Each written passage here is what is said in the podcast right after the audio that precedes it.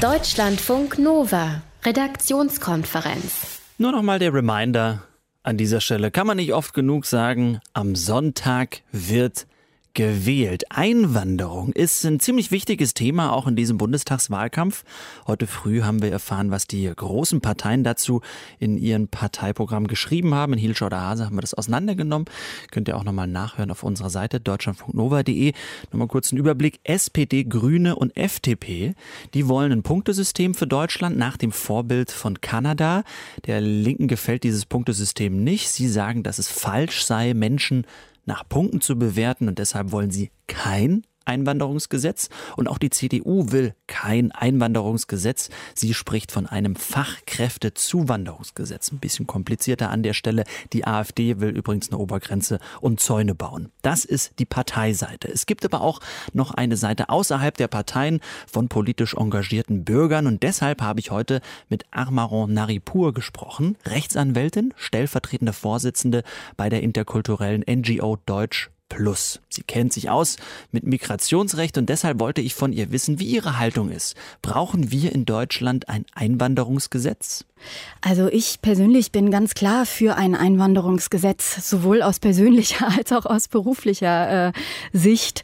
Es hätte ganz klar den Vorteil für Menschen, die sich außerhalb Deutschlands befinden, einfach vorab schon für sich zu klären, äh, wie die Chancen sind. Mhm. Und, also das erstmal, und zweitens auch für Menschen mit besonderen beruflichen Qualifikationen, diese auch hier ausleben zu können. Also wir haben ja zurzeit die Lage, ähm, ähm, kann ich aus beruflicher Erfahrung sagen, dass Menschen im Ausland, die eben nach Deutschland einwandern wollen, völlig ratlos sind, äh, sich an die Botschaften wenden, ähm, dann Visumsanträge stellen und die Botschaften auch völlig überarbeitet sind, weil die Rechtslage, also das Aufenthaltsgesetz meines Erachtens sehr vage formuliert ist und es uns sehr viel mehr helfen würde, wenn wir einfach ein strukturiertes, klar strukturiertes Einwanderungsgesetz hätten. Mhm. Also, ich höre mal raus, man braucht eben diese klaren Strukturen, die würden es dann den Menschen einfacher machen, in diesem Land zu bleiben. Integration ist natürlich dann auch das andere große Thema, auf das dann drauf ankommt. Was muss da stärker gefördert werden? Was da konkret verbessert werden kann, ist ganz klar äh, der Zugang zu Sprachprogrammen. Wenn man zum Beispiel, wenn ich es jetzt auf die Situation der Geflüchteten in Deutschland beziehe, haben die nicht sofort einen Zugang zu Sprachkursen. Es dauert ewig, bis sie irgendwie einen Platz bekommen.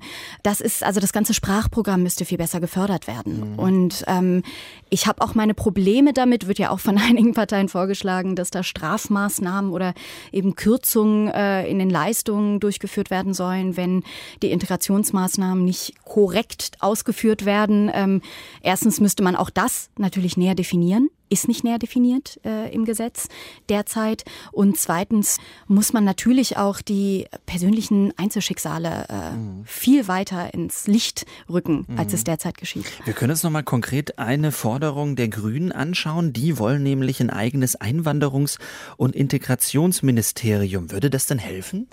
Äh, meines Erachtens würde es helfen, weil nämlich derzeit, also die Beauftragte des Bundes, äh, die Frau Ösos, leistet zwar unglaublich wichtige Arbeit, äh, aber ist ja im Kanzleramt angesiedelt und hat in erster Linie beratende Funktion. Und das hat sie auch selber des Öfteren in Interviews gesagt.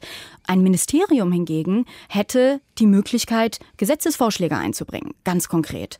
Und ähm, deshalb kann ich diese Aussage der Grünen mhm. auf jeden Fall voll unterstützen. Eine andere Idee, die es Menschen, die nach Deutschland kommen, vielleicht leichter machen soll, kommt von der FDP. Die FDP schlägt nämlich vor, Englisch als zweite Verkehrssprache einzuführen. Ist das eine gute Idee? Englisch als zweite Verkehrssprache. Ja, wobei ich sagen muss, dass jetzt natürlich nicht alle äh, EinwandererInnen aus Ländern kommen, äh, in denen man irgendwie direkt Englisch als zweite Fremdsprache lernt oder so. Ähm, also die Sprachkenntnisse bringen, äh, denke ich, diejenigen mit, die üblicherweise auch so schon gute Chancen hätten. Wenn ich es richtig gelesen und recherchiert habe, dann hat Ihre NGO Deutsch Plus im vergangenen Jahr ein Impulspapier geschrieben, auch an Angela Merkel. Da drin ist zu lesen, dass Integration im Grundgesetz verankert werden soll. Warum ist das denn eine gute Idee? Also meines Erachtens bringt sowas gerade in der Verfassung einfach ein normatives Bekenntnis zur Einwanderungsgesellschaft. Und das haben wir einfach noch nicht. Also, dass Deutschland eben ein Einwanderungsland ist, wird wohl heute niemand mehr bezweifeln. Aber wir haben es einfach noch nicht normativ verankert. Und ich meine, sowas wie Umweltschutz ist ja auch dann irgendwann in den 90ern ins Grundgesetz als Staatsziel tatsächlich aufgenommen worden.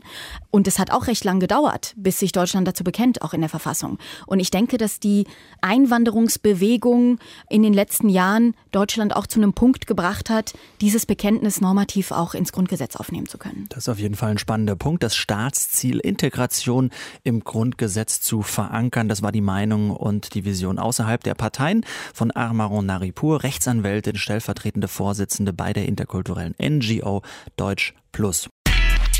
Deutschlandfunk Nova, Redaktionskonferenz.